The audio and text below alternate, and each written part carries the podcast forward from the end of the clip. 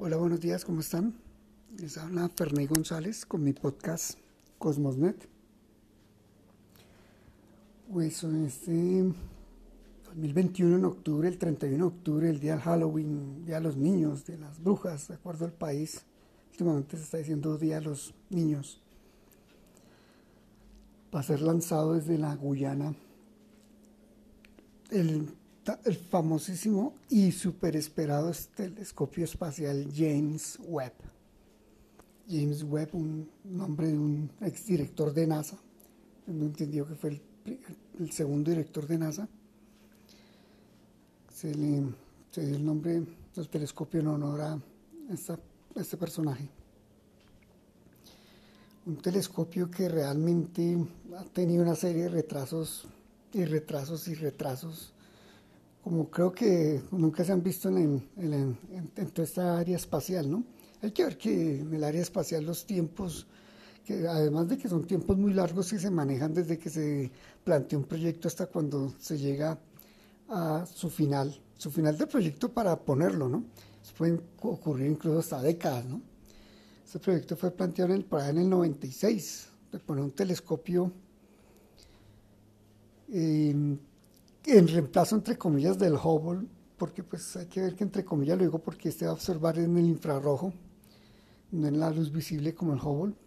En su mayor parte de observaciones las hizo en luz visible, aunque tenía cámaras en infrarrojo, pero el, su del Hubble fue en luz visible. Pues este telescopio fue planteado por primera vez en 1996 para supuestamente ser lanzado en el año 2007 y empezaron los problemas, desafortunadamente. Del 2007 empezaron a desarrollarlo, llevan ya desarrollándolo en teoría, empezaron después a construirlo, empezaron a hacer los espejos del instrumental.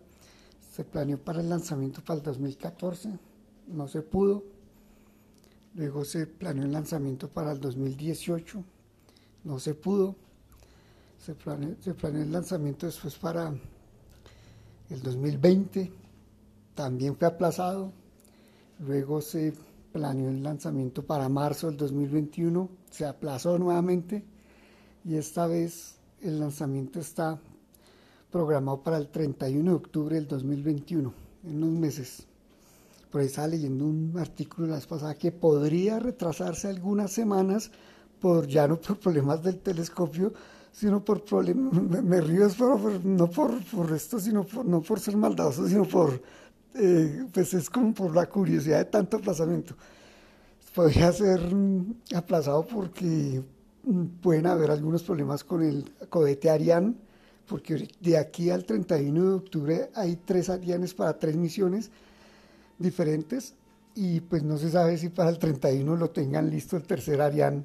Luego por ahí decían que podría retrasarse unas semanas e incluso se puede ir que hasta diciembre e incluso hasta enero del 2022. Pero si todo va bien y si el Ariane funciona bien, el 31 de octubre va a ser lanzado, a no ser que ese día en, las Guyanas, en el sitio de lanzamiento, haya una tormenta eléctrica o, no condiciones atmosféricas o climáticas que llevarían de pronto a aplazarlo algunas horas, ¿no? Pero esperemos que sea el 31 de octubre. Bueno, un maravilloso telescopio que terminó costando 10 mil millones de dólares.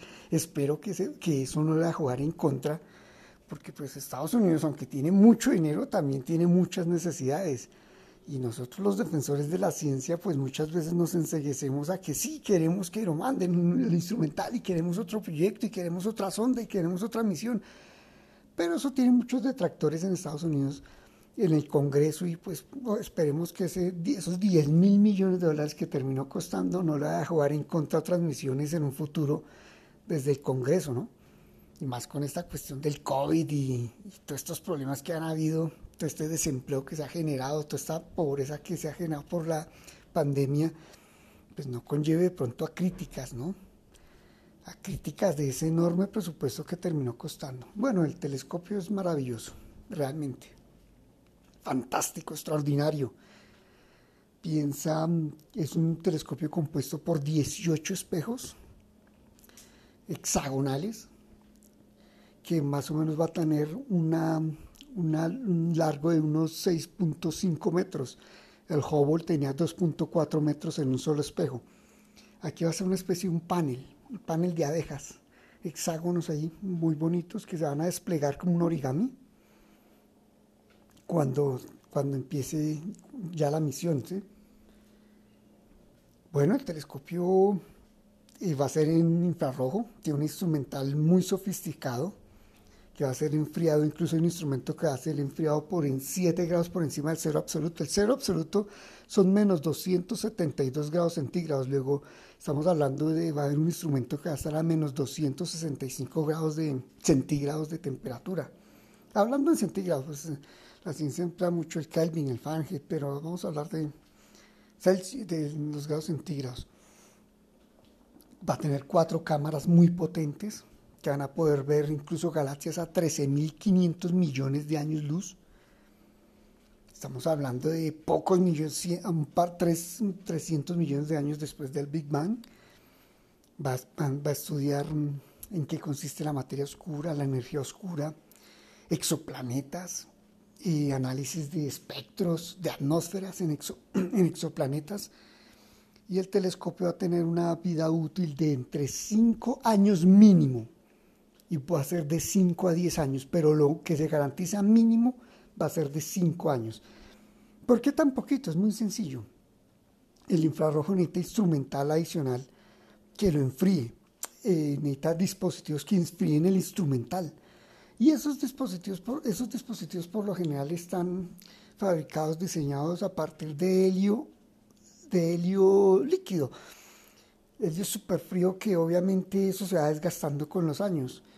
No es como el óptico, como el Hubble, que lo puedes dejar ahí 30, 35 años y, y perfectamente porque está viéndose en el óptico. No hay ningún problema. Obviamente tienen que tener unas condiciones para resguardar el instrumental en el óptico. Pero en el infrarrojo sí requiere una serie de gases y componentes que realmente se van desgastando, se van evaporando, se van desgastando con el transcurso de los años y lo que se garantiza es que mínimo va a funcionar 5 años, 10 mil millones de dólares para 5 años, pero que se podría extender hasta 10 años. Luego no es un telescopio que va a durar como el Hubble, que ya cumplió 30, 31 años, eh, sino que va a ser un telescopio que va a tener una vida útil realmente corta. Pero obviamente toca observar en el infrarrojo porque a esas distancias que él va a poder observar, esa es la mejor longitud de onda para poder hacer los análisis que se requieren. En el óptico sería muy complicado hacer esos análisis y hay que ver también que el universo está lleno de muchas nubes, mucho polvo interestelar, mucho polvo galáctico y por fortuna en el infrarrojo se puede decir que ahí no hay ningún inconveniente. Y de allí que se puedan también analizar muchas cosas muy lejos y también atmósferas y espectros de exoplanetas. Incluso pues hay algunos que, que aseguran que, el James Webb podría tomar una foto a un exoplaneta en su superficie, obviamente que no esté tan lejos, ¿no? Que podría incluso ver si, hay, si existen exolunas y al detalle. El James Webb va, a revolucionar, evolucionar todo lo que es la industria telescópica espacial, porque va, va a zanjar un nuevo comienzo. Hay que ver que el Hubble es una tecnología de los 80, ¿no? Una tecnología muy viejita. Y el James Webb ya tiene toda esa tecnología, todos esos avances en la electrónica que han habido en los últimos 20, 30 años que realmente han sido asombrosos. Y el James Webb, aunque ya tiene instrumental, que ya tiene sus años, pues sigue siendo moderno. Y recordemos que no todas las misiones espaciales tienen lo último en tecnología, no Ahí se busca confiabilidad. Y la confiabilidad no necesariamente lo da lo último en la tecnología, no. Emplean tecnologías que no son tan nuevas, pero que son demasiado confiables. Y eso pasa con todas las misiones espaciales. La gente cree que está lo último en la electrónica y no, eso no es así.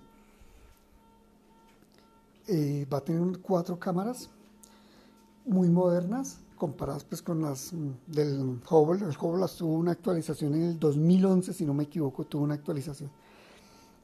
Y en el, 2011, en el 2011 tuvo una actualización de cámaras y el James Webb va a tener cuatro cámaras maravillosas. El punto donde va a estar el James Webb va a ser a 1.5 millones de kilómetros.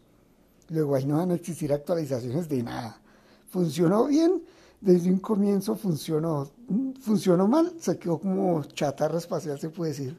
Término muy despectivo, pero pues, o sea, de un momento tiene que funcionar. Tiene o tiene. Ahí es donde sí la palabra tiene o tiene eh, funciona. Si no funcionó, se dañó, porque allá no hay nadie que nos pueda reparar. Va a estar uno punto, en el punto 2 de Lagrange, son los puntos, hay cinco puntos en el sistema Sol-Tierra. Bueno, los invito a que consulten en qué consisten los puntos de Lagrange con el sistema Sol-Tierra y va a durar, después de que se lance, digamos que va a ser el 31 de octubre, va a durar más o menos 30 días en llegar allá. Recordemos que todos estos lanzamientos espaciales no van en línea recta, ¿no? Porque la gente pero ¿cómo si de aquí a la Luna está a 400 mil kilómetros llegaron en tres días los astronautas en el 69? Lo que pasa es que ser que cada 1.5 millones y por también por manejo de combustibles y es una cohetería, pues esto va a ser un poco más demorado. Va a llegar a ese punto 2 de Lagrange y ahí va a empezar a hacer sus pruebas. Hay algo muy interesante este proyecto, que a las 3 horas después del lanzamiento, él ya se empieza a desplegar. Dura más o menos 17 días desplegándose, porque él va ahí todo recogido, haga cuenta un paraguas, una sombrilla, cuando que usted la tiene ahí guardadita, bien colgada, y usted la quiere desplegar, pa, porque él va a estar compuesto por una serie de capas, como una sombrilla que lo van a proteger, de una serie de capas que se van a extender más o menos al tamaño de una cancha de tenis, de, de largas, son cinco capas que lo van a proteger con respecto a la radiación solar, van a proteger tanto el telescopio como el instrumental. Y todo este, los espejos obviamente por tamaños van replegados, se van desplegando, desplegando como un origami después de que se lance. Porque obviamente porque son 6.5 metros de diámetro, eso en un cohete sería, aunque hay cohetes que ya podrían hacerlo, pero sería demasiado riesgoso enviarlo así desplegado, se, puede, se podría dañar los espejos. Esto va a ser un proceso más o menos de 17 días. a las 3 horas después de que se lance, le empieza a desplegarse todo, por, obviamente por diferentes etapas, ¿no? Diferentes etapas. Y el objetivo es que cuando llegue allá al punto 2 de Lagrange, un mes después, ya esté desplegado, desplegado todo el telescopio y empiezan a hacer los ajustes de los diferentes espejos que tiene. Unos espejos dorados, porque pues se les hizo un cubrimiento al berilio que están hechos, se les hizo un cubrimiento con oro. Realmente no se gastaron más de 50 gramos en todo el telescopio, más o menos 2.5 gramos, 6 gramos por espejo. Tenía una técnica especial. Y el oro es porque el oro es muy bueno eh, captando la luz infrarroja.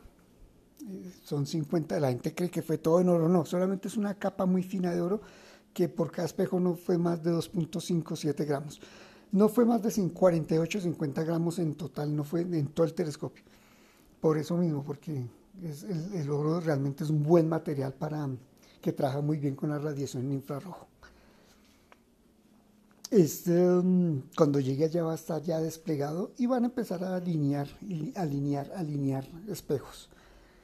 Y se cree que unos 45, 50 días después de que después del lanzamiento ya puede hacer su primer foto de prueba, de prueba. Luego ahí mientras calibran todo, esto va a ser un proceso en que incluso se puede extender hasta marzo, abril del 2022, partiendo de la base que lo lanzan el 31 de octubre del 2021. Entonces, él, para que empiece a trabajar ya bien, y se podría decir que por ahí para marzo, abril del 2022 ya empieza a trabajar bien el telescopio. Ya están asignadas las primeras observaciones en, marzo de este año se asignaron todo el primer cronograma de las primeras observaciones, incluso se puede consultar en internet y qué tipo de observaciones, qué, cuáles son las personas y qué van a observar. Y ya empezaron a programarlo para sus observaciones durante su primera etapa, que van a ser los primeros cinco años. Es un telescopio que, que esperemos que todo salga bien, que el lanzamiento salga bien, que el despliegue salga bien que los espejos se queden bien alineados porque el telescopio si algo no funciona quedó mal y quedó mal del todo. Y esperemos que, que todo funcione perfectamente para el famosísimo James Webb, el famosísimo y lleno de retrasos James Webb. Va a ser una dicha para los astrónomos profesionales y obviamente para nosotros aficionados que nos gustan las foticos también va a ser una dicha tener que ver maravillosas fotos a alta resolución. Bueno, con los datos que envían, las composiciones, las fotos que envían. Hay mucha expectativa y pues sí, realmente el telescopio y su gran instrumental, sus cuatro cámaras, sus, mm, eh, va a ser demasiado potente y esperemos a ver qué logra descubrir o que, no, o que nos logra aclarar.